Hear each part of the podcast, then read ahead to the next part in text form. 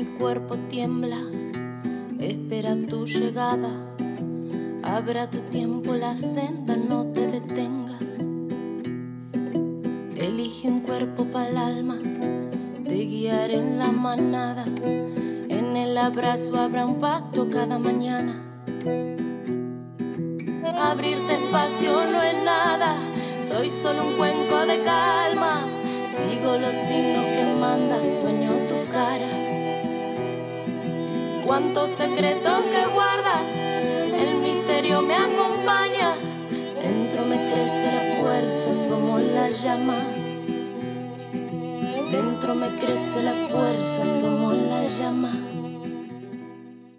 Hola, somos Bianca y Jazmín y esto es Matrística. Este espacio es una extensión de nuestras conversaciones diarias sobre la mujer, el mundo parto y todas las expresiones de su sexualidad.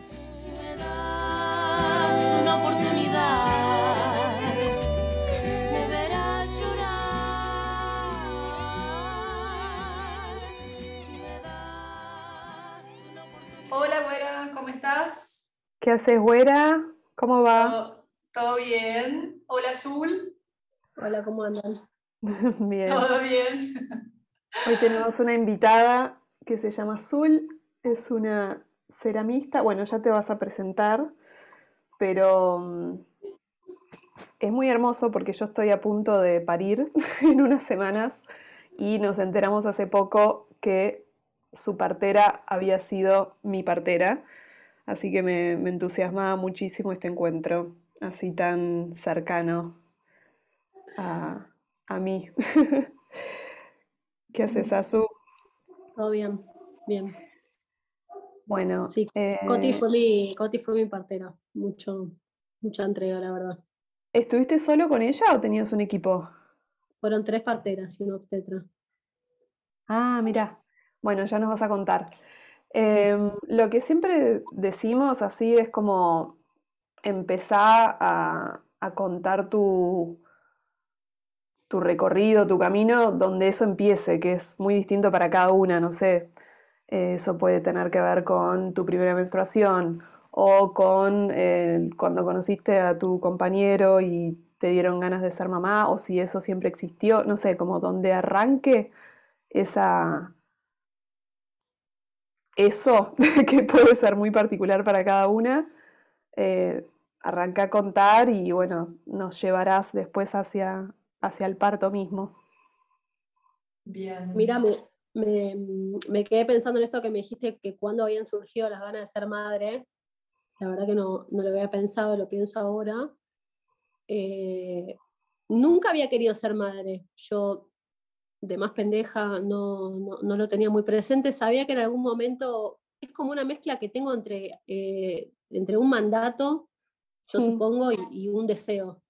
Y el deseo surgió cuando estuve, digamos, teniendo relaciones con, con el papá de mi hija y creo que Sí. surgió de una, de una calentura muy, muy fuerte, en mi caso, ¿no? De una calentura sexual así, muy profunda y de un sexo increíble, Mm, que de hecho el sexo que tenía con él, después de parir, se profundizó mucho más, y eso es un- algo que no, es, no sé si es como tan común.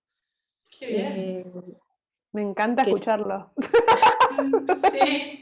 Yo no, no quiero decir que le pase a todo el mundo, pero, pero me acuerdo de el, el- el- a los dos días de haber parido, eh, tenía unas ganas de coger increíbles y Mirá. Bueno, un- una, una cosa que era una locura. Yo creo que Eh, dicen como que va a ser lo opuesto, ¿no? como que se enfría un poco por un tiempo, no sé. Interesante. Bueno, si quieren les empiezo contando esta otra parte de cómo fue el parto.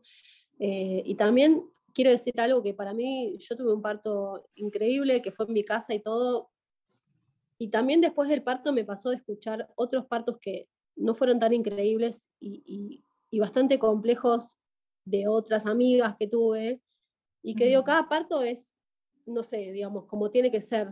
Yo creo Sí, que sí. como que no hay un parto mejor que el otro, sino que cada persona, cada madre, cada familia tiene que transitar el parto que, no sé, que, que es, que le tocó, le toca, no sé, no sé cuál es la razón de cada nacimiento, de cada parto, cómo sucede, pero digo, no creo que hay un parto mejor que otro. Eh, yo tuve un parto increíble y tuve un puerperio que fue un infierno para mí, Mm. porque me costó mucho todo el tema de la lactancia y todo eso, y, y además ese compañero fue un desastre, de hecho me separé. Entonces, arranco con un parto que es un- una hermosura, eh, pero después todo lo que vino después fue, fue muy duro. Mm. Eh, Sí. Ahora Canela, Canela tiene tres años, es un ser increíble, maravilloso, y ahora ya estoy como estamos mucho más estables y todo, pero bueno, fue bastante ardua toda la parte de la lactancia y toda la parte del puerperio, fue complejo para mí. Mira. Mm. Ahora, Eh, contanos un poquito entonces de. Porque el otro día estuviste en un podcast en. Voces de Olleras y, y me pareció que, que había como un, un link ahí, ciertas cosas que hablabas de, del linaje de materno, el linaje de las mujeres que se pasaban las- los saberes y todo eso, como que contá un poquito de, de lo que haces y no sé, supongo que en algún lugar se ligan las dos cosas también. Sí, vos sabés que, bueno, yo soy ceramista, ceramista hace muchos años. eh, me dedico a la cerámica más que nada prehispánica. Trabajo mucho con el barro desde un lugar muy cercano al cuerpo.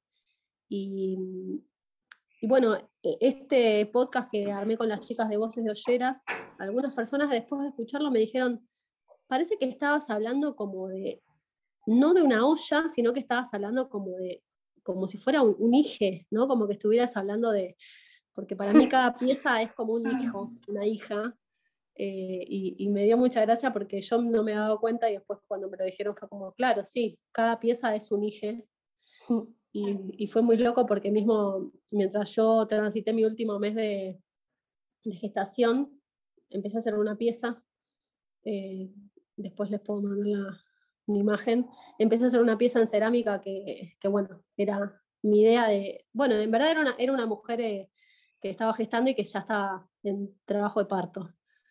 Y bueno, fue como todo un, un proceso que, que transité, que después esa misma pieza la, estuvo acá en mi casa y yo la miraba y las chicas le prendieron unas velas y yo miraba la pieza. Y bueno, adem- además había hecho los últimos años, antes de, de- gestar, había hecho un montón de piezas de mujeres que estaban gestando. Pasé, sí. O sea que de alguna forma esa gestación ya estaba, esa idea de gestación ya estaba en mí en algún lugar, pero bueno, la estaba manifestando a través de la, del barro y después sucedió en mi cuerpo, efectiva- efectivamente. Qué mirá, bello. qué hermoso.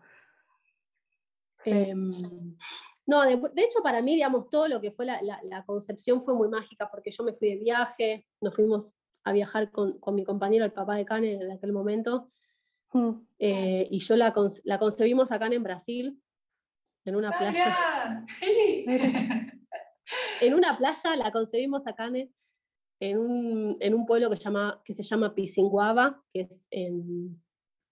Si no, es muy cerca de Paraty, que es, Ah, si no me el río. Es hermoso Eh. Muy hermoso. Es un lugar increíble y ahí la concebimos a Cane. Y después eh, seguimos viajando, viajamos por Paraguay, viajamos hasta Colombia. Y yo a los siete meses, a los seis meses de la gestación decidí volver acá porque, bueno, a Buenos Aires, porque ya era como mucho. O sea, los primeros seis meses de la gestación los hice viajando. Me, vomi- me vomité todo, todos los colectivos. me- Ay, no. ¿Y qué onda ahí, por ejemplo, tu, tu eh, o sea, cero estudios, ibas ahí por la vida, tranqui? Me hice, sí, no, a los tres meses me hice un estudio en Paraguay, me hice los estudios, o sea, me fui, a, me fui a un hospital, me atendí con un obstetra, me mandó a hacer es- estudios, ecografía, todo, me hice los estudios, todo joya y seguí viajando. Ah, joya. Y, y de hecho a mí el viaje me, me- me hizo como, creo que me hizo volverme más, como no, no tenía un seguimiento de, de una obstetra, de una persona que, que- que me hacía las, las consultas, eh, era como que yo estaba mucho más pendiente de mi propio cuerpo, intentando registrar yo misma lo que, lo que me pasaba. Sí, Em, de, de todas las, las pequeñas cositas que me iban sucediendo eh, e, encima yo estaba viajando sin, mucha comunicación, entonces no, no, hablaba mucho con otras mujeres o amigas. Entonces mm. eh, me bajé un libro, lo, único que logré hacer fue bajarme un libro. Eh, ¿Cuál? De Ina May, ¿cómo se llamaba la...? Sí, Ina May Gaskin. Sí, me, me leí ese libro por el celular mientras viajaba. Y ¿El de partería espiritual? Sí, entonces me fui como, fui como transitando un poco el embarazo, viajando, leyendo ese libro y hablando con otras mujeres. Y de hecho me atendí con una partera en Colombia, en un pueblo que se llama Palenque. Me atendí con una partera que se llama ah. Tomasa. Eh, porque quería hacer un control, lo que pasa que, bueno, es un control a la vieja usanza, ¿no? Con la que ella me, me los latidos del corazón, me dijo que iba a ser una nena. ¿En serio? Sí, me dijo que iba a ser una nena. Esto yo estaba a cuatro meses de gestación tenía. En ese pueblo me pasaron unas cosas increíbles porque esto me, había olvidado un montón, pero ahora que estábamos hablando del tema del viaje, em, hice un montón de cosas que embarazada la gente piensa que no puede hacer. Viajé un montón, construí hornos, eh, di talleres, trabajé un montón. Eh, pero porque yo siempre fui así, o sea, no es que de golpe hice algo nuevo, ¿no? Que, que, si, no sé, nunca corriste, de golpe te pones a correr embarazada, no, no sé si es como lo recomendable, pero eh, un poco yo seguía haciendo mi vida, ¿no? Sí, sí. Y, mm, y bueno, me pasó que en, Colombia, en este pueblo, que solo no tenían internet, ahí, estábamos, me atendí con, con Tomasa, con la partera, me dijo que estaba todo perfecto. Lo único, me dice Tomasa, lo único que me parece raro, me dice, es que estés em, con un gato negro, me dice. Ah, Porque yo había un gatito que andaba por ahí, lo adopté y lo llevé a la casita en, Colombia. Y bueno, la gente del pueblo veía muy mal que las mujeres embarazadas estuvieran en contacto con gatos, y más un gato negro. Ah, ¿En serio? Y vos sabés que había un montón de creencias respecto de lo que las embarazadas podían hacer y no hacer. Y de hecho les parecía muy extraño que yo estuviera con un gato negro de acá para allá que me seguía. Sí. Eh, como, ahora me, estoy acordando de Kiki, bueno, una película. Sí, eh, la de... Que el gatito la sigue para todos lados. Eh, y a la gente le parecía muy extraño que yo estuviera con ese gato.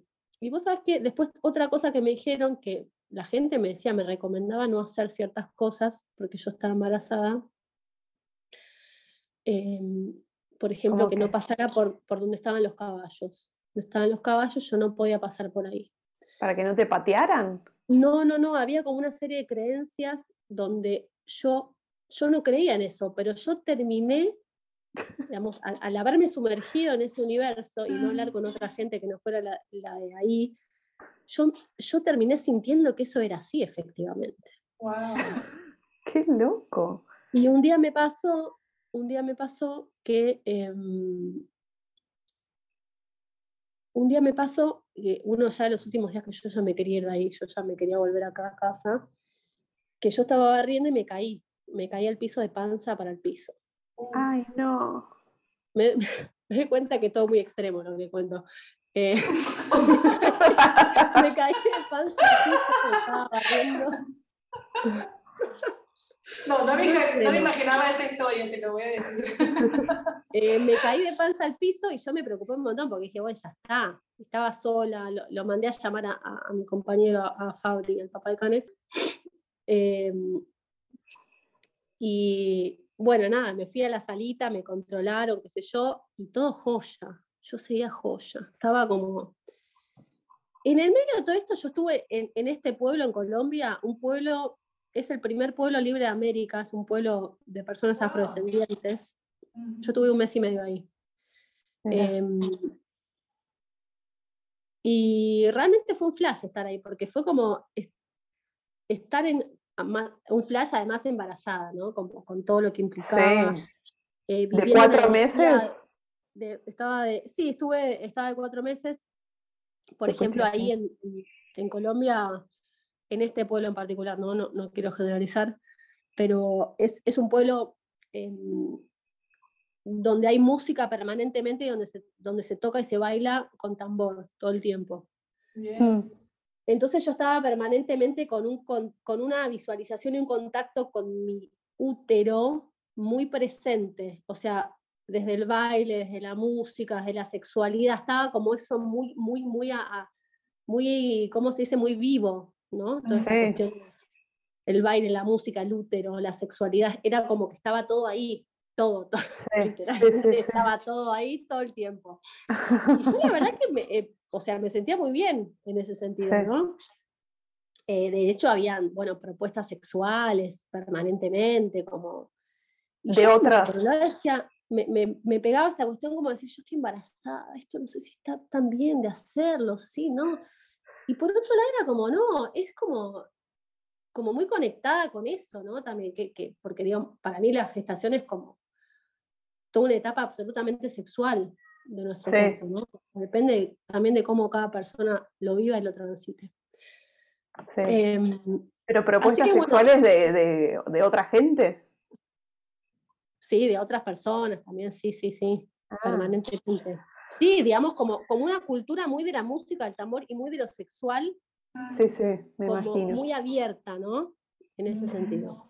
Y para, y me intriga, ¿habían otras mujeres, como que estabas rodeadas de otras mujeres también ahí en ese pueblo? No, lo que pasa que eso fue lo que yo sentí lo que yo sentí es que no me sentí muy acompañada por otras mujeres, justamente. Mm. Ah, claro. O sea, hablaba con una vecina, que la vecina me decía, un poco me decía sus creencias respecto de, la gestación, entonces me costó mucho relacionarme con otras mujeres, además de que yo sentía que un poco me veían como una amenaza porque era una mujer blanca. Claro. Y generaba mucha atracción en otros hombres, eh, mm. ¿no? Como que no, no, no, no se sentían tan cómodas conmigo, por eso me sentí como un poquito sola, digamos. Claro. Em, no sé si quedó muy claro las propuestas sexuales, porque no sé si decirlo, porque es un, un programa que va grabado, pero bueno, usted... cuestión que ahí en, en, en, en Palenque yo me la, me la, pasé garchando, no solamente con mi compañero, sino con otras otras viajeras, una viajera, dos viajeras que también andaban por ahí, y yo me sentía rara, porque era como que yo sentía que debía hacer algo porque estaba embarazada, y a la vez es como que no, yo estoy haciendo algo que en, mi imaginario de lo que era una mujer embarazada no estaba haciendo. Claro. Muy raro eso. Pero te sentías cómoda. sí, por otro lado, en otros aspectos me recuidaba, como no sé, no tomaba alcohol, no fumaba porro, eh, algún vaso de birra me había tomado, pero todo muy, la comida también trataba de alimentarme bien. Eh, estaba como muy, muy en alza como mi, mi, cuestión más instintiva, ¿no? Eh, bueno, volviendo a todo esto. Volviendo. me, fui, me fui ahí como... Recuerdo de Palenque. Recuerdos de Palenque, no, fue un viaje increíble. Eh, Cuestión que esa caída que yo tuve fue la que me terminó de hacer caer la ficha que yo me quería volver. Pero bueno, de ahí hasta que volvimos pasó como un mes. ¿Y en Argentina tenías donde volver? ¿Tenías una casa? En Argentina sí, eh, tenía una casa, volvimos con mi compañero, eh, volvimos a casa. Yo, cuando estaba allá, volviendo, las contacté a las parteras, que fueron las parteras de una amiga mía, que siempre me habló súper bien de ellas. Las contacté desde allá, me dijeron, dale, cuando vuelvas nos venís a ver, las fui a ver. Y bueno, acá arrancó como el, proceso de acompañamiento de, de, la gestación, digamos ya el último trimestre, porque claro. ya está bastante avanzado todo, me hice los estudios, todo perfecto, iba bien. Y, y bueno, seguí para adelante, seguimos para adelante con la idea de yo quería hacer el parto en casa, ¿Y eso de dónde había nacido? ¿Siempre supiste que querías en tu casa? Tengo una amiga que tuvo sus tres hijas en la casa y siempre me, relató los partos como algo que a mí me llamó mucho la atención y, me atrajo, me, encantó. Y después conectando un poco con esta cuestión de, los partos en la casa, eh, me acordé que mi, mi mamá nació en su casa Ah, sí. Mm, sí, mi mamá, mi, mamá, nació en su casa, o sea, yo, yo no nací en mi casa, pero mi mamá nació en su casa en Hurlingham. Y bueno, siempre fue algo que estuvo como dando vueltas así en las historias de la familia, que ella había nacido en la casa y a mí siempre me había dejado algo ahí como eh, pensando, ¿no? Me había dejado pensando esa situación. Sí, porque no es tan común, esa generación ya no es tan común. No, no. Eh, y, bueno, un poco los relatos de mi amiga me empezaron así a, mover mucho la estantería. Igual en el, en el fondo yo creo que siempre había querido parir en mi casa, ¿eh? Siempre la institución la sentía como algo bastante ajeno que no me, no me agradaba. Igual estuvo bueno porque la verdad que las rondas de embarazadas que hacíamos con las chicas, con, las parteras, hacíamos unas rondas de embarazadas semanales. para mí fue, fue lo que más me, lo que más me ayudó a, transitar el, parto como algo, nada, como, algo, eh, no sé cuál es la palabra, pero como algo realmente... Eh, Fisiológico. Eh, es una palabra que no puedo definir. algo que me hizo sentir bien, algo donde yo me sentí cómoda, acompañada. La, ¿Contenida? Sentirme acompañada, porque yo lo que sentí en el viaje, más allá de que, que fue increíble todo, es que yo, yo, me sentía muy sola. O sea, necesitaba otras mujeres que estuvieran al lado mío. Otras mujeres, necesitaba eso. eso para fuerte eso. Sí. Sí, eso, eso es lo que, lo que para mí, para mí personalmente es la posta. Como sentirme, o, no sé si es porque yo soy así, no lo sé. La hmm. necesidad de estar rodeada de otras, de otras mujeres, gestantes o no gestantes, pero que, que acompañen ¿no? ese, ese proceso. Sí. Em, estas, estas, estos encuentros eran con las demás que ellas acompañaban, con las demás mujeres? Claro, Claro, hacíamos las rondas de embarazadas con las parteras. ¿Y quiénes eran las otras parteras? ¿Coti y quién más? Estaba Coti y Ale. Alejandra, que em, de, digamos del equipo es como la partera, no sé cómo si tiene un nombre, como la partera principal, porque de hecho es la, es la que le enseñaba más a Coti, me, daba la mm. sensación.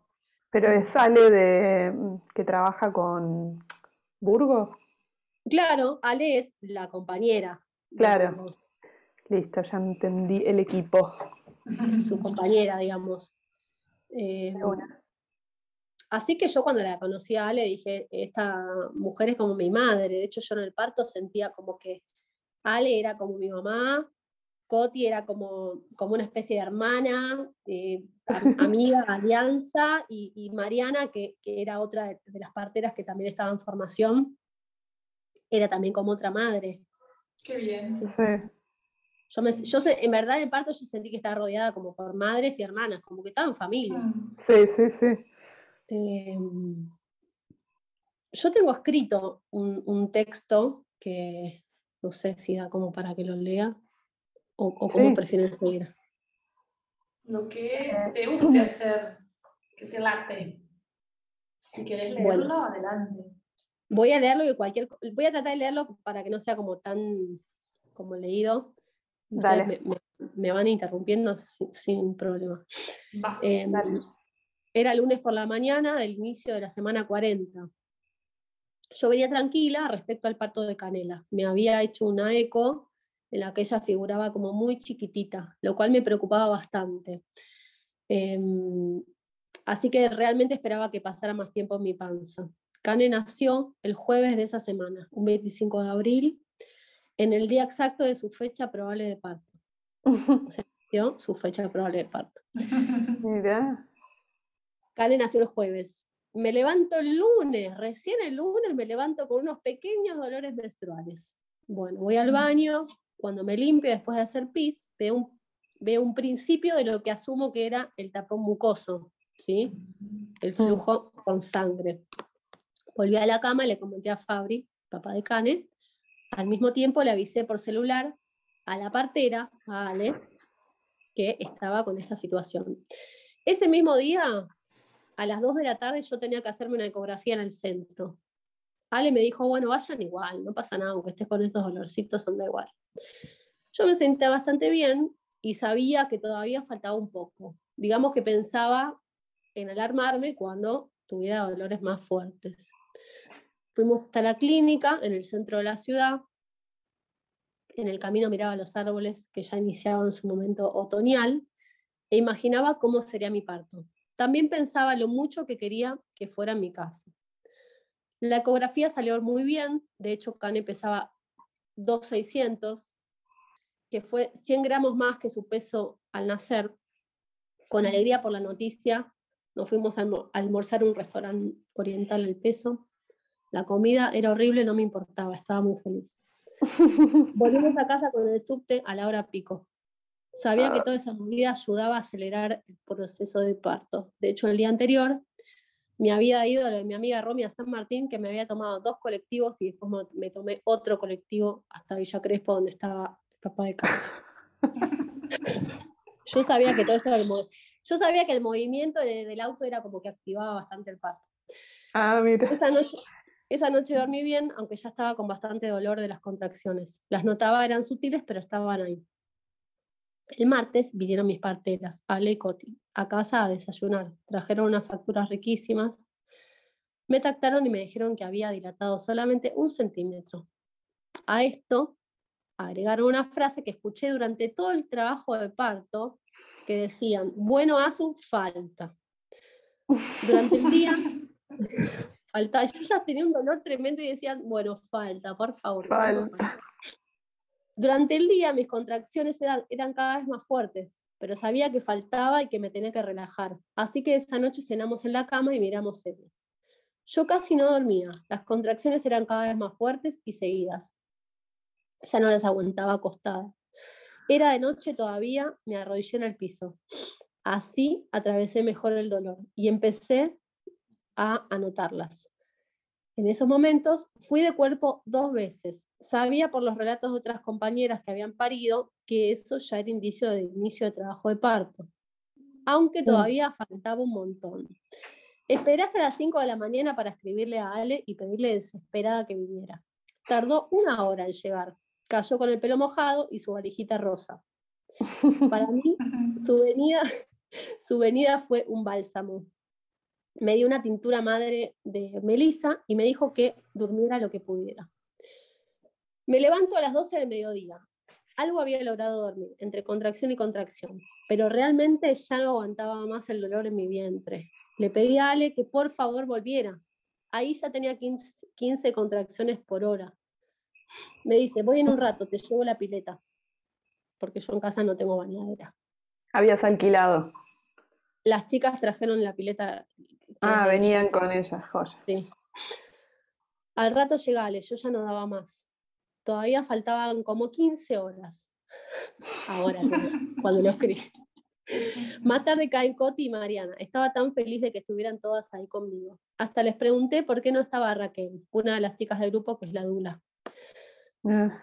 A partir de ese momento, entre Fabri, Fabri que es eh, papá de Cane, y las parteras estuvieron no sé cuántas horas armando la piletita en el comedor. Ale la lavó con mucho esmero. Se dieron cuenta que estaba pinchada. Coti traía un parche para arreglarla. Fabri y Mariana van a comprar un adaptador para la canilla. Así que así tardaban menos tiempo en llenarla. Yo no podía creer todo lo que estaban haciendo. O sea, ahí yo ya, ahí yo ya había entrado en un trance. Los miraba desde el sillón ah, mientras armaba la pileta. El dolor era tan intenso. Cuando por fin la terminan de armar, por fin, porque para mí habían tardado una eternidad. Me sumerjo desnuda en el agua calentita. Sentí muchísimo placer. El dolor no era que se iba, sino que el agua tibia me ayudaba a atravesarlo de otra manera, con otro mm. sentir. Era como que ya no me resistía al dolor. El dolor me tomaba completamente. Ahí pude entender, y de hecho la partera me lo explicó, que debía dejar que el dolor me envolviera y mm. no resistirme al dolor, que era lo que venía haciendo en las contracciones. El calor me ayudó a entender eso. Mm. Desde ahí todo fue un vaivén de locura, delirio, dolor del más allá, voces, charlas que iban y venían. Todo era un remolino de situaciones, hechos, palabras que se superponían de manera muy confusa. Había entrado en un viaje tan profundo que nunca antes había vivido, ni siquiera con una droga. Mm. A un mes de haber parido a Canela, no me olvido del dolor, del dolor más fuerte e intenso de toda mi vida. Igualmente, considero que el primer mes de mi puerperio fue mucho más arduo que el parto en su totalidad. No sé bien en qué momento Ale se va, me quedo con Mariana y con Coti. Al instante que Ale cierra la puerta de casa, yo tengo una contracción durísima y en posición de cuatro patas rompo bolsa, cae líquido entre mis piernas. Era poquito. Mm. Esto me motivó muchísimo a seguir adelante porque sentí que algo había pasado, que algo había cambiado. Hasta ahí, en el tacto que me hicieron las parteras, venía con un centímetro y medio de dilatación. Qué desesperación. Les pedí a las chicas que no volvieran a hablarme de la dilatación. me, Mm. Sí, sí. me- Em, ya era de noche, ya no podía más de verdad. Ellas me decían que yo sí podía. Eso fue re importante para mí, que ellas me dijeran que sí podía, fue como eh, Ujú. un, un ímpetu importante para, para continuar. Sí. En el baño le digo a Fabri que teníamos que ir a la cesárea porque yo ya no soportaba más el dolor. Él me dijo, hacemos lo que vos quieras. En todo el parto me sentí muy contenida por él, no así en el puerperio. Paréntesis. Cada vez sentía más dolor, cada vez las contracciones eran más dolorosas, más seguidas y más largas. Yo las atravesaba gateando, parada en cuclillas, de todas las maneras posibles. Al rato vuelve Ale, esta vez con el obstetra, Carlos, que se Mm. pone a mirar y a sacarle fotos a todas mis cerámicas. Me mandan, me mandan a bañar. Todo era delirio y confusión, todo, confusión total, todo. Yo estaba muy concentrada en la respiración, había sangre por todos lados. Las parteras y Carlos eran alimentados por Fabri con todo tipo de comida casera, ñoquis, arepas, queso dulce, tomaban mate, yo no podía creer que estaban comiendo todo eso. La gata iba y venía maullando, cada vez con más intensidad. Esto fue un, un indicio re claro para mí. ¿Es La gatita la misma? ¿Cómo? ¿Es la gatita negra la misma? Sí, es la misma. Oh, Eh, que ahora está sentada al lado mío. oh, Eh, al rato, al rato bailamos, em, sonaba Zona Yobaret, una música africana, mientras las parteras armaban un lugarcito donde iban a hacer canes con el banquito de parto y las toallas. Además montaron un altar con una escultura de una mujer alumbrando que yo había hecho durante el último mes de gestación. De hecho, en toda la casa me acompañaban mis mujeres modeladas en cerámica que me recordaban el poder de la fertilidad, la gestación y el parto. En ese momento sentí ganas de pujar, que eran como ganas de cagar. Entonces ahí, con las contracciones, empecé el expulsivo. Coti me tacta, me dice que toque la cabecita de Cane, que era muy blandita. Ahí estaba. Em, estaba ahí, la, toqué. Sentí miedo, no quería trasladarme a una institución, quería tenerla ahí mismo. Le pregunto a las parteras, ¿van a ser acá, no? Sí, me dijeron. Y empeñé todas mis fuerzas en pujar. Las contracciones eran muy seguidas. En cada pujo yo sentía 20 cuchillos en mi vientre. Ah, Estaba, estaba parada, me agarraba de Ale, luego en cuclillas. Coti me controlaba con el monitoreo y me informaba que todo iba bien. Marian me mimaba mucho y Ale me guiaba. Las amé y las amo. Fabri me contenía con su cuerpo y su tranquilidad. Pensé que lo podría, les- pensé que lo podría lesionar porque él es más chiquito que yo y de verdad que hacía, de verdad que hacía muchísima fuerza como nunca en mi vida. En ese momento comienzo a sentir la cabecita de canela, lo que me dolía no era la concha porque me estaba saliendo, sino el vientre en los pujos. No me dolía, me dolía eh, todo el vientre. Claro. Ale me explicaba que tenía que aguantar el aire de la inspiración para hacer la fuerza. Y ahí me dice, pujas y te la pones en el pecho. En dos pujos más sentí como salía de la cabeza de Cane, otra más y salió enterita. Sin dolor para mí, sino más bien un alivio. Sentí Mm. todo su calor salir adentro, de adentro mío suave y colocarse en mi pecho. Fabri me abrazaba por detrás con fuerza. Él me contaba cómo en ese momento veía abrirse y cerrarse mi vagina. Dijo que le impresionó muchísimo. En verdad sería la, sería la vulva, pero como que ya se veía la vagina, se veía todo. Sí, sí, sí, sí. Cuando salió, no lo podía creer. Su mirada, no me acuerdo. Le pusieron oxígeno al ratito que salió. Luego nos pasamos a la cama. Las chicas resolvían todo casi sin yo darme cuenta que estaban ahí. Era increíble porque era como que iban resolviendo todo. Yo, era- hacían todo lo que yo necesitaba, casi como a, través de la, telepatía, ¿no? tipo pequeñas hadas. Sí, sí, eran como hadas, telepatía. Eh, ahí estábamos con Cane, que no lloraba, sino que se quejaba. Pequeñita, hermosa, en mi pecho, se quedó como una ranita. Mm. Las, dos desnudas sintiendo el calor de nuestros cuerpos, conociéndonos. Tomé el licuado de la placenta, no me hicieron puntos, no me había lastimado. Pará, la salida de la placenta. Claro, no lo conté, pero la salida fue, eh, fue todo muy rápido eso, porque yo la, la parí a Cane acá en el comedor. Hmm. Después nos trasladamos a la cama con la placenta adentro y con Cane a UPA mío. Y ahí Coti me dice, bueno, hay que sacar la placenta. Creo que tuve unas contracciones poquitas y me, y me la sacaron. Y ahí ya ah. fue como un gran alivio, no tenía lesiones, nada. Fue como, me, miraron y, no había lesiones. Buenísimo. Eh, finalmente las dos nos quedamos yaciendo en la cama. Qué maravilla lo que nuestras cuerpos pueden hacer, cuánto dolor podemos llegar a soportar y qué importante es estar acompañadas por parteras, compañeros, amigas, familia. Esto se lo escribí a mis parteras. A mis hermosas parteras amorosas que saben acompañarnos con tanta dedicación a parir, como mamíferas humanas que somos, y la importancia de gestar, parir y criar en red, nunca más mm. solas. Em, y el mismo día que parí a Cane, empecé a escribir en mi cabeza este texto. El parto es muy doloroso. Parir duele tanto que se vuelve necesario el dolor. El dolor permite apagar la cabeza porque es demasiada información. Es mucha información que un cuerpo extraño salga de vos mientras te abrís al medio. Em, eso, fue lo, eso fue lo que yo sentí. Estábamos comentando que, qué interesante como es que después te diste cuenta de eso del, de lo que había hecho el dolor, ¿no? Como herramienta. Me encantó. Ah, sí. Como partir la mente en medio, porque la mente no puede estar ahí, ¿no? Comprender lo que está pasando por todo lo que pasa. Muy, interesante esa visión. Claro, para mí el dolor era, o sea, después entendí, pero el mismo día que parí, digo yo, ahí, ahí cuento como que, fue muy, muy doloroso. Sí. Pero no, no fue un sufrimiento, digamos. En verdad para mí el dolor fue necesario porque, viste que cuando sentís mucho dolor es como que no puedes pensar en nada.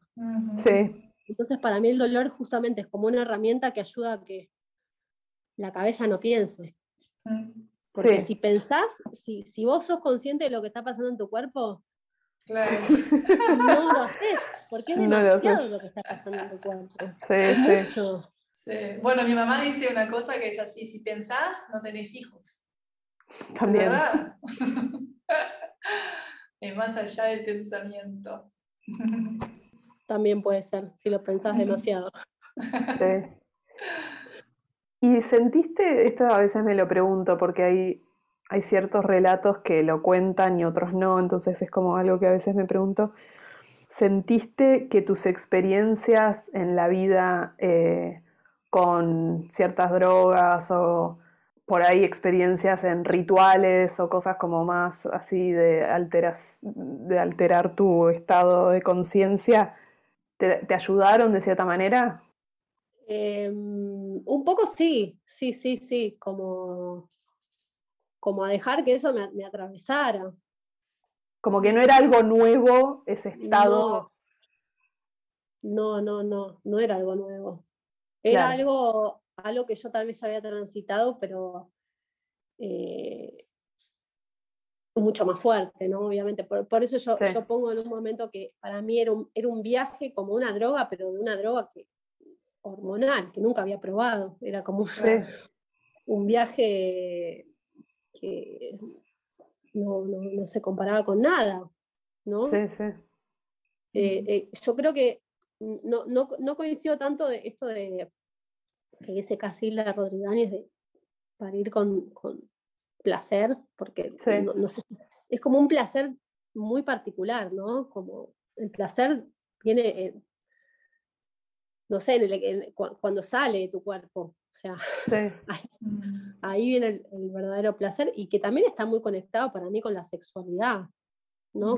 Con, cómo cada persona tiene, me, parece que sí, yo siento que, se puede conectar con cómo cada, em, madre tiene em, trabajada su sexualidad. Para mí sí hay algo como conectado con eso, como con, la desnudez, con cómo transitas la desnudez, con cómo transitas, nada, tu propio cuerpo, porque tener que parir desnuda o, exponer tu cuerpo desnudo a otras personas, exponer tu, tu vulva, tus tetas. Em, me parece que cuando hay mucho, mucho pudor, no sé cómo, o bueno, sí, capaz que mismo el dolor hace que una se pueda como abrir, abrir mucho más, ¿no? Mm, eh, también puede ser, sí. Eh, sí, yo, yo, creo que a mí, a mí me ayudó mucho en la última parte de mi vida con, con el, papá de Cane, que fue como abrirme mucho a la sexualidad, y eso yo siento que sí me ayudó mucho en mi, en mi trabajo de parto de, estar mucho menos pudorosa o mucho más abierta, mismo a, aceptar mi cuerpo, ¿no? Creo que también la aceptación del cuerpo, que tiene que ver con una cuestión cultural que atravesamos muchas, muchas mujeres, de sentirnos mal con nuestro cuerpo, no aceptarnos, eh, de sentirnos que nuestro cuerpo no está bien. Creo que eso también es un aspecto que nos condiciona mucho, me parece, ¿no? No sé, eh, al momento de parir. Bueno, Casilda también relaciona eso con el dolor también. Claro. Como que la raíz de, nuestros dolores está en tantos lados, ¿no? Eh, Pero sí, creo que la cuestión de la aceptación del cuerpo y del vínculo de una misma con su propia sexualidad es algo que, creo que condiciona mucho para mí el trabajo de parto. Eso creo que es algo importante para mí a pensar, mismo porque sí, eh, las inhibiciones del cuerpo, cómo una se relaciona con su cuerpo, eso me parece que es un aspecto importante. Sí, es re importante. A, pensar o a, seguir pensando, ¿no? También. Sí, en todo, el, con, tu menstruación también, ¿no? Es como en todas las facetas de nuestra Sí, bueno, yo, también con la, con la menstruación había empezado a tener un vínculo mucho más, sí, eh, no sé si llamarle cercano, digo como que sí, como a naturalizar que eso es parte de mi cuerpo, de poder ver la sangre, bueno, a través del uso de la copita y todo eso, creo que esa fue una herramienta que nos, a muchas nos ayudó un montón a, aceptarlo, a transitarlo, a poder ver la sangre, como que es algo que sale de nuestro cuerpo y, es parte de nosotras, ¿no?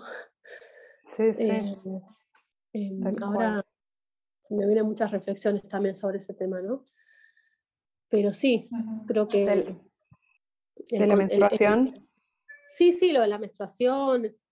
Yo tuve, mucho, eh, eh, tuve muchos temas con, con, mi, con mi cuerpo, muchos trastornos de alimentación en la adolescencia y después de la adolescencia. Y a través de la, de la sexualidad creo que pude sanar un montón todo eso. Y el parto fue para mí lo que me terminó de ayudar a sanar. Ah, sí. Sí, sí. Como que podés trazar todo un camino que concluye ahí. Y sí, porque fue como, yo, yo siento que el parto que tuve exponenció el poder que yo tengo sobre mi cuerpo. Mm. Sí. Exponenció, o sea, creo que, que podés tener partos donde tu, el, el, poder que el poder que tiene tu cuerpo es una cosa increíble y cómo nos hacen creer durante tanto, tantos años de nuestra vida que nuestro cuerpo no nos pertenece, que, nuestro, no tenemos poder sobre nuestro cuerpo. Que no funciona. Que, que, no es bello, o sea, creo que cada mm. cuerpo es bello de por sí mismo, ¿no? Y que es un padecimiento, ¿no? también eso, como hay, menstruan una vez por mes, qué padecimiento. Todo es un padecimiento. Sí, sí, yo, yo durante muchos años de mi vida sentí mi cuerpo como un padecimiento, como que no tenía el cuerpo que tenía que, que, tenía que tener, eh, o que había, no tenía el cuerpo que había que tener. De mm. hecho, eh, yo tenía muchas tetas en una época de mi vida y, me operé porque sentí que mi cuerpo no era adecuado para... ¿Te sacaste tetas? Sí, me saqué tetas. Oh y que después ese fue uno de los temas que em, ayudó, va, ayudó no, al contrario, no ayudó a, la lactancia. Ah, sí. Tengo entendido, el obstetra me dijo que, que, que, bueno, me salía poca leche porque había algo orgánico en mi cuerpo que seguramente habría sido que me habrían sacado algunas glándulas. No, glándulas no, son como los, sí, conductos, conductos. Los conductos. Sí, y que eso probablemente haya, bueno, cortado cierta, eh, bueno, cierta transmisión de leche. Sí.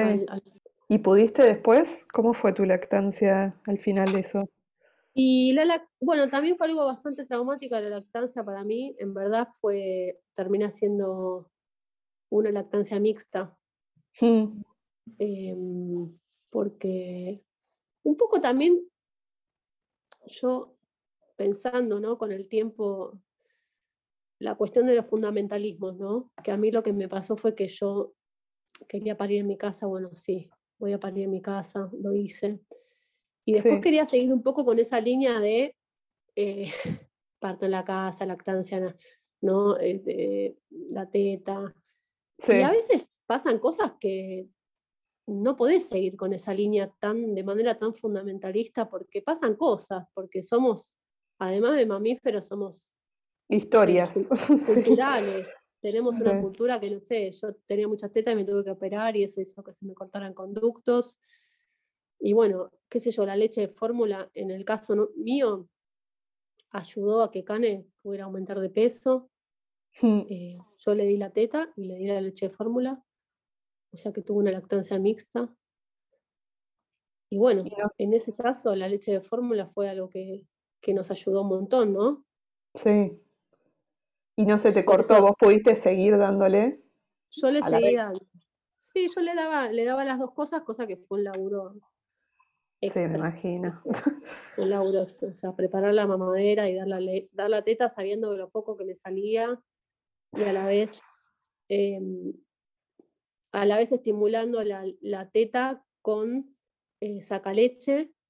Mm, por eso digo que fue algo bastante traumático lo, de la lactancia, que capaz hoy en día, no sé, si tuviera otro hijo lo haría de otra manera. Mm. qué sé yo. Mm, eh, no, le, no le tendría tanta cosa a la leche de fórmula. También. Que en el caso mío fue como una necesidad, digo. Y bueno, si alguna madre quiere, no quiere dar la teta y quiere leche de fórmula. También están los bancos de leche. Eso también siempre nos olvidamos y hay muchas madres que donan leche. Sí, están los bancos de leche que en su momento estaba la posibilidad. Lo que pasa es que era muy complejo el tema. Eh, era muy complejo, la verdad, para mí. Eh, ir a buscar la leche al banco de leche, que estuviera bien, que estuviera bien em, conservada la leche, no es tan fácil, digamos. Sí, es todo un mambo. No es tan fácil ir a buscar la leche en un lugar. sí, eh, no, no estoy por adentro del tema, pero sí tengo como la idea ahí de que es algo que no, no lo hablamos tanto. Creo que como se podría, ¿no? Explorar, eh, más, ¿no? explorar más. Sí, se podría explorar más, sí. En el caso de Cane necesitaba mucha leche, o sea, no, no alcanzaba la verdad la leche eh, del banco de leche. En el caso de Cane necesitaba un montón de leche, la verdad. Porque yo creo que Si, si lo habláramos más y fuera algo más compartido como todo, terminaríamos también generando más red de quizás no recurrir al banco, sino como que ah, tenés alguna conocida que bla, bla, bla, ¿no? Como más red directa. Sí, claro. Sería buenísimo. Sí, sí, totalmente, totalmente. Em, sí, a mí eso fue un tema que me conflictó un montón. Y en su momento también la, como que la poricultora con, la que estuve no me, no sé, como que no me supo contener lo que yo necesitaba. Hmm. Eh, no sé. Yo también tenía como una cosa de un mandato muy fuerte de tener que dar la teta, sí o sí. Claro. Y eso, eso, también me hizo mal, me hizo, bastante mal. Sí. Sabes que en esos temas, o sea, está en relación a todo, ¿no? El parto, la estancia, ser madre, educar. Yo creo que ponemos un ideal y está bueno apuntarlo para allá, pero saber que a veces el camino se va a desviar y estar bien con eso, ¿no? Porque yo creo que entra toda una crisis. Mi homeópata dice, me dijo una cosa que está bien, yo, que yo creo que sirve para eso, que es así, en relación a la alopatía, ¿no? Entonces, si alopatía es como un préstamo, ¿cómo se dice en español? Un préstamo. Eh, un préstamo, es como un préstamo. Vos evitás lo máximo que puedas, pero a veces puede ser que necesites y está todo bien, ¿no? Entonces es así, yo creo, con, con muchos de esos temas, ¿no? O sea, intentás dar la teta, haces lo que podés y, claro. y cuando no podés, o sea, intentás de todo, también como que está bien, aceptar que eso, eso va a estar bien porque está eh, en, la... El problema no son las cosas, es, es como, por ejemplo, en ese tema de, la, de, las fórmulas, es que dan muchas fórmulas cuando no es necesario, ¿no? Cuando la mujer no tiene mucho conocimiento, no tiene alguien que la apoye, entonces sabemos que es un, uso indebido. Pero cuando tiene su lugar, está bien, así como todo, como la cesárea, como las intervenciones y todo, ¿no? Entonces, es un tema. Mm. Sí, sí, sí, sí, sí. Si hay otras. Sí, creo que si es la última opción, está mucho mejor también, ¿no? Yo en Después tuviste, o sea, estuviste en paz con eso, o sea, ¿cómo siguió eso? ¿Pudiste seguir un tiempo dando la teta y ahí? Sí, yo di, la teta, di la teta hasta el año, hasta el año. Ah, bien. Eh, eh, bien, o sea, de hecho cuando se la, se la saqué un poco las dos. Sí, más que nada se la saqué porque yo no, ya no quería más la teta. Em, y justo coincidió con el año que le saqué la, le saqué la leche de fórmula y empezó a comer, así que fue como todo bien. Después me relajé, en verdad lo que me di cuenta es que me hacía mal, em, me hacía muy mal como no poder eh, estar tranquila con la decisión que tomaba. Claro. Creo que si yo hubiese estado tranquila al principio con las dos cosas, ¿no? Con la fórmula y con la, y con la teta hubiese estado todo bien. Sí, bueno, también como que fui probando. También creo que estaría bueno chicas que se hayan operado, que se hayan sacado tetas, poder, eh, o con las que se quiera sacar tetas, poder hablar este tema de cómo va a ser la lactancia, porque yo cuando me operé a los 21 años ni estaba pendiente de de que iba a ser madre o no, ni se me cruzó por la cabeza ese tema, entonces nunca lo hablé ni siquiera con la cirujana en su momento. Creo que y, ella, y ella no te dio esa información. Y ella no, ni me acuerdo, sí. Ah, porque yo, yo escuché también una historia de una mujer eh, que además es puericultora, que, que se puso tetas y después no pudo tampoco dar porque algo le habían cortado y nunca le dijeron que iba a tener ese problema. Y se quiso matar después, porque se lo desayunó en el momento. Mm. Claro, sí, sí, fue exactamente eso que pasó a mí. Pasa que yo en el momento no, no me quería convencer de que eso había pasado. Era como, bueno, yo voy a mm. probar hasta que salga. Y de hecho me salía la leche y me salía re poca leche y era un sufrimiento que... Ah. Y probé, la verdad que probé un montón y no salía. Salía muy poquito, digamos. Pero bueno, también en un momento entendí que después de hablar con personas, leer cosas, después entendí que era mucho más importante el contacto. O sea, que el contacto era tan importante como la leche. Eh, porque también hay muchas mujeres que no pueden dar la teta por otras cuestiones. Mm. Y, y el contacto, eh, hay el contacto de la piel, el contacto de la mirada. Creo que eso es, muy importante, me parece, en, los vínculos, ¿no? De, Totalmente. De, maternal o de paternal, incluso, porque digo, los padres que no la teta a veces tienen vínculos mm. que se establecen desde, desde lo... A veces como que pensamos que la teta es todo y me parece que, el estar, el vincularse, el mirarse, el contactarse es, es muy importante también, me parece. Totalmente, sí, sí. Y en ese sentido, como, bueno, ya comentaste que fue medio un fiasco el porperio con tu compañero. Y sí, el porperio fue como bastante difícil. Eh, a la vez también como que yo me decepcioné un montón con la maternidad. me decepcioné porque creía que era algo que no era. ¿Te decepcionaste? No, pensé que iba a estar mucho más copado de lo que yo pensé que era, de, lo que fue. Y creo que un poco tiene que ver con esto de, un poco lo que, lo, que nos vende el sistema, ¿no? El sistema que nos vende que la maternidad es algo rosa, súper romántico, súper lindo, y tiene momentos que son, es como la vida ah, misma, tiene momentos que son hermosos, y tiene momentos que son durísimos, y creo que si podemos conectar con eso, no nos vamos a llevar tan un fiasco. Mm, igual yo creo, me parece que igual es como no sé si la maternidad, sino la maternidad en, lo que en el sistema en el que vivimos, ¿no? sí, también. Porque eso es lo, difícil, ¿no? Sí, es bastante hostil la, maternidad en las, ciudades solas. Es muy hostil, es muy hostil. Es muy hostil. Eh, sí, hay mucha soledad, ¿no? Sentimos mucho la... Vos que tenías... Muy sola. Ah. Muy sola me sentí, la verdad, en, el puerperio, muy sola me sentí. ¿Tenías amigas que estaban en la misma? ¿Qué onda eso? Tenía, sí, claro, las, mismas chicas con las que habíamos hecho la ronda de embarazadas, que nos juntamos varias veces. Eso me hizo súper bien, eso me hizo muy bien. Pero, no es el día a día, no es el día a día. No es el día a día, no, no es el día a día. Después arrancó la pandemia. Bueno, eso fue, eso fue tremendo. Sí. Yo recién ahora, recién ahora que cumplió tres años hace un mes, siento que mi puerperio terminó. O sea, claro. no sé si el puerperio dura, dura. Se, va, como disipando con, el tiempo, pero no, igual no terminó, porque te digo que a veces cuando ella pasa muchos días con el papá y yo la extraño un montón. Así que me parece que el puerperio todavía está medio presente ahí.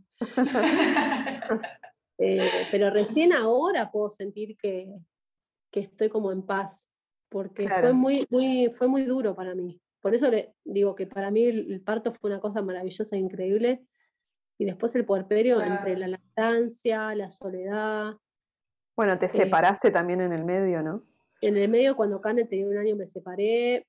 Tuve así situaciones de, digamos, de, de agresiones, tuve que ah, meter una denuncia, o sea, fue como bastante heavy, bastante oh, heavy. Recién ahora es que estoy tranquila y en paz, pero bueno, fue bastante difícil, la verdad. Eh, todo, porque para mí es como todo. El parto es como, la parte del parto empieza y, o sea, empieza, termina y después te olvidas del parto. Te olvidas arranca la vida. Arranca la vida. arranca la vida. Pero quizás es como que tenés ahí como una fuerza que capaz no tendrías, ¿no? Como que te, te, da ahí como un fuego que puedes ir transportando, aunque te olvides. Y pienso que si el parto hubiese sido un garrón, sería, hubiese sido todo mil veces más difícil.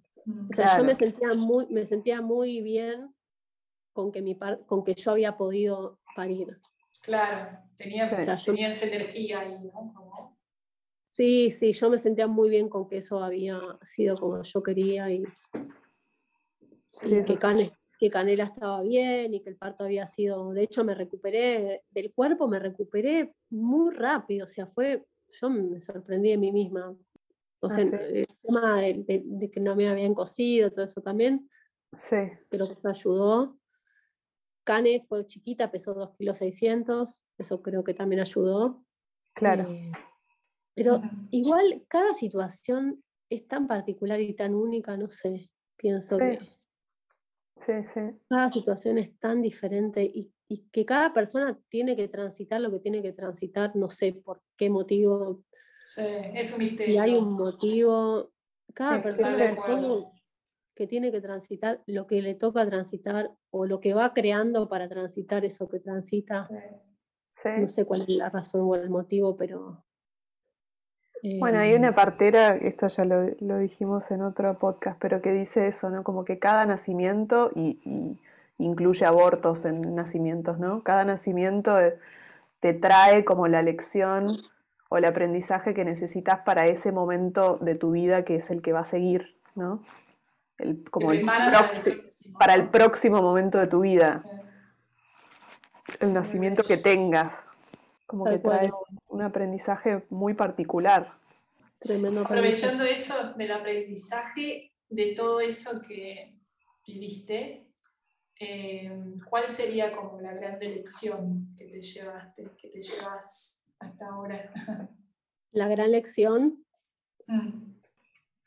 Bueno, que el cuerpo, primero que el cuerpo tiene un poder increíble que me sorprende. O sea, yo después de parir quedé impactada con el poder que tiene mi cuerpo. Más allá de que yo siempre supe que podía hacerlo. Eso también era como algo que... No dudabas. Siempre supe, era cuestión de animarme a hacerlo. Y siempre mm. supe que podía hacerlo. Em, y después creo que cada persona tiene, esto que les decía antes, que cada persona tiene que transitar lo que tiene que transitar.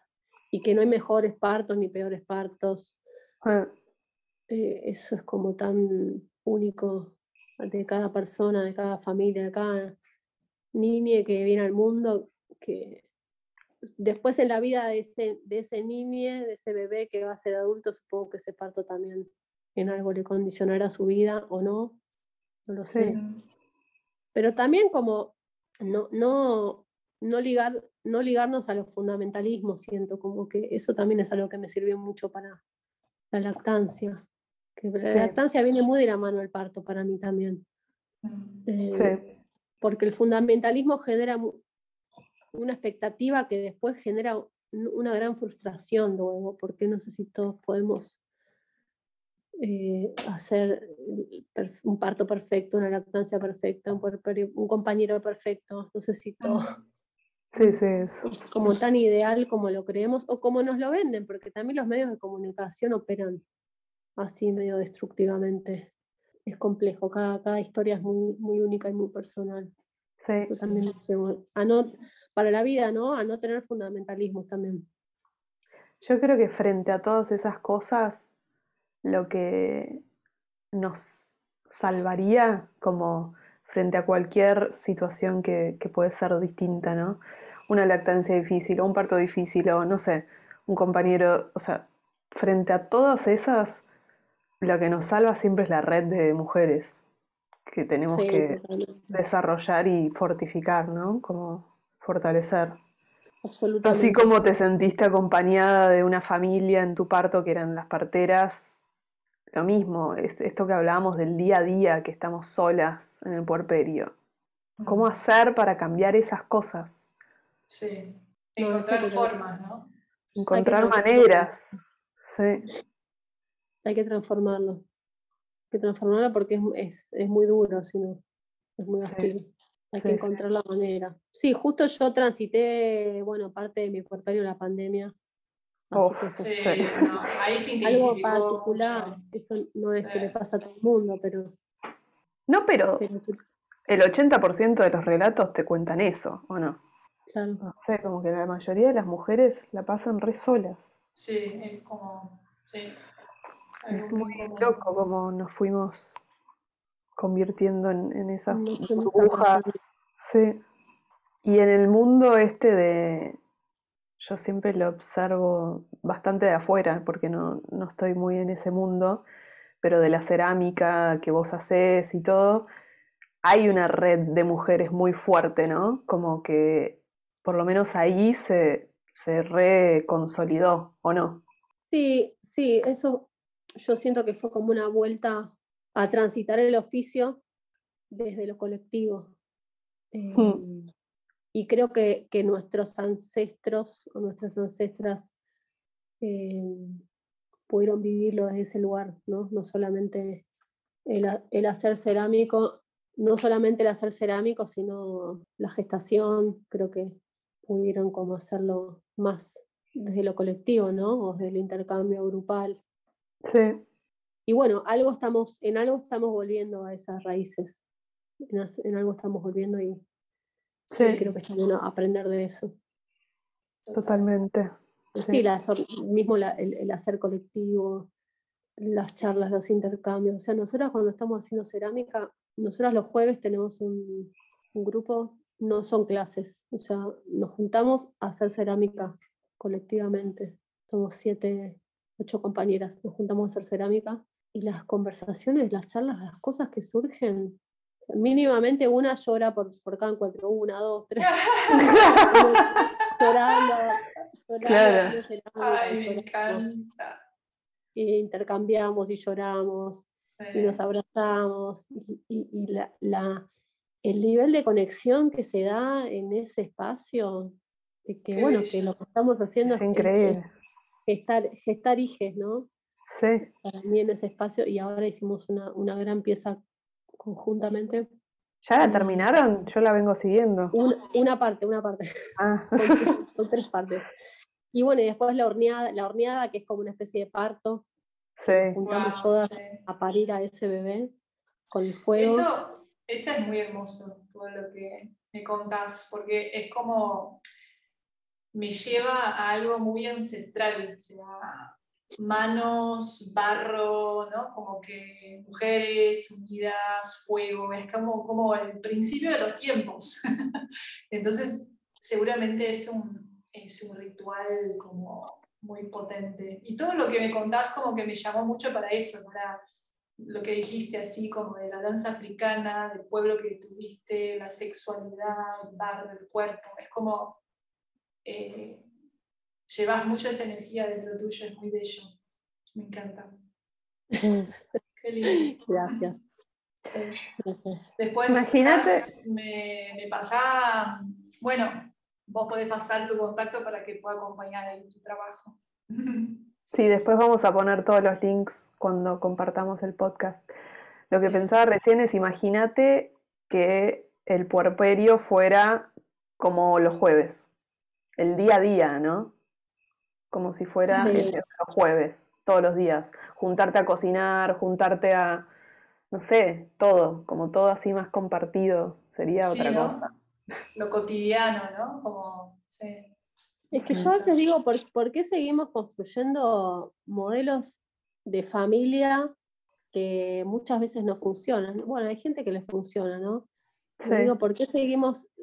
Yo cuando, cuando con las chicas nos fuimos un fin de semana con las compañeras del taller, nos fuimos un fin de semana y dormimos allá, comimos. Todo funcionó tan, tan perfecto, todo tan aceitado, tan... Es increíble. Y digo, ¿por qué no, por qué no podemos vivir así? Mm. ¿Por qué no podemos transitar nuestra vida así? Y a veces seguimos insistiendo en construir modelos de familia que no nos funcionan. Y a muy mm. poca gente que funcionan. No las, sé. las sociedades matrísticas. Un poco apocalíptica, pero lo seguimos construyendo modelos de familia que no nos funcionan y sí, sí. cuando estamos con las pibas todo o sea, está totalmente aceitado y, lo y se va construyendo una confianza y una empatía y un vínculo que, una red de amor y de contención que, que yo no, no la viví en otros espacios, la verdad. Mm. Sí, es, muy particular. Sí, eso es muy poderoso. Es lo que vendrían a describir como las sociedades matrísticas, ¿no? Como centrado en las madres y los bebés, todo como alrededor de eso, bueno, vendría a ser como la red muy de las mujeres. El padre es un poco más satelital, ¿no? Cuando satelital. eso no sé. Ojalá, se, ojalá se, comprometieran, se comprometieran más también los padres. Sé que hay padres que son más comprometidos Sí, sí. Que otros también, ¿no? Eh, pero bueno, creo que estamos en un momento transicional y, ojalá que también yo soy muy feliz cuando Canes se va con su papá y pasa dos o tres días con su papá y vuelve y quiere estar con su papá y, también construye un, vínculo con él que, que, bueno, que es muy enriquecedor también, ¿no? Mm. Re, sí. Que no recaiga a todos nosotros también, porque eh, creo que nos merecemos poder seguir viviendo una vida con nuestros oficios, nuestras profesiones. Mm. Eh, creo que es un momento transicional. Yo, yo, yo, todavía estoy como pensando cómo seguir construyendo y articulando la vida de la familia con el oficio, con el trabajo, con la casa. Es como un momento... De muchas preguntas, ¿no? De muchas preguntas. Y, y, muchas, muchas compañeras estamos en, en la misma. Mm. Y nos vamos, creo que, bueno, como en este, diálogo, ¿no? Enriqueciendo así en el intercambio, en las preguntas. Sí, sí, tal cual. Muy bello. Ah, Muy bueno. bien. gracias a su hermoso relato, Me Por favor, hermoso intercambio. Sí. por favor, a ustedes un montón de gracias. Bueno, vamos a compartir tu... ¿Qué te- tenés Instagram y tenés otra plataforma que quieras No, que tengo- compartamos o Tengo Instagram nomás, Azul Cerámica. buenísimo, Bueno, ahí Has lo tiene, a mí. Instagram. Bien.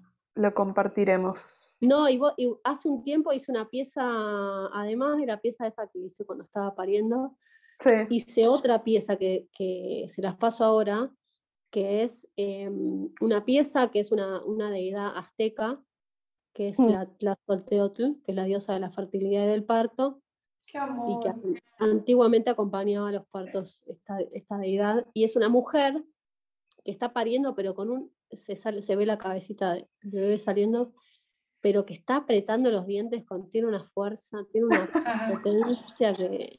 te- ahí te la quiero ver. Ahora se las mando. Chingón. Dale, Me mandale. Gracias, Azul. Bueno, chicas, las, las dejo que la tengo que ir a buscar a la, Dale. Perfecto. a la Bucha. Un Beso beso. enorme. Gracias, chicas. Chao, besito.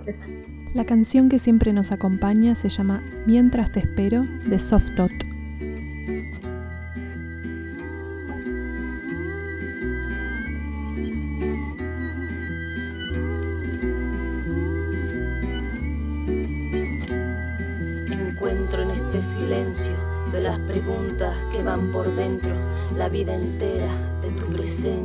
Tu nueva esencia que en mí despierta lo más hermoso que es el deseo, lo más curioso me da tu incógnita, lo más precioso este deseo mientras te espero. Todo mi cuerpo tiembla, espera tu llegada. Abre a tu tiempo la senda, no te detengas. Elige un cuerpo para el alma, te guiaré en la manada. En el abrazo habrá un pacto cada mañana. Dentro me crece la fuerza, somos la llama. Dentro me crece la fuerza, somos la llama.